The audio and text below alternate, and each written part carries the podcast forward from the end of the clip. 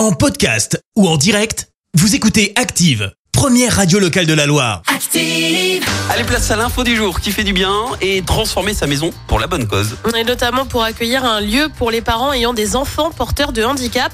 C'est le projet fou de Charles et Marise Monet ainsi euh, que de leurs trois enfants à Roubaix.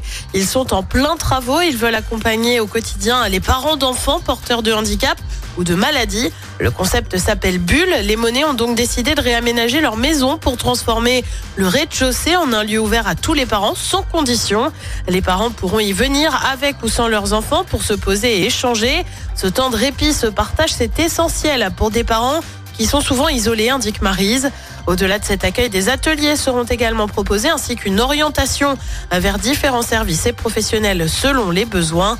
L'ouverture de Bulle est prévue à la fin de cette année. C'était l'info du jour qui fait du bien avec IRUP, la grande école de l'alternance. Management, ESS, informatique, technologie et industrie du futur, énergie, IRUP. IRUP.com.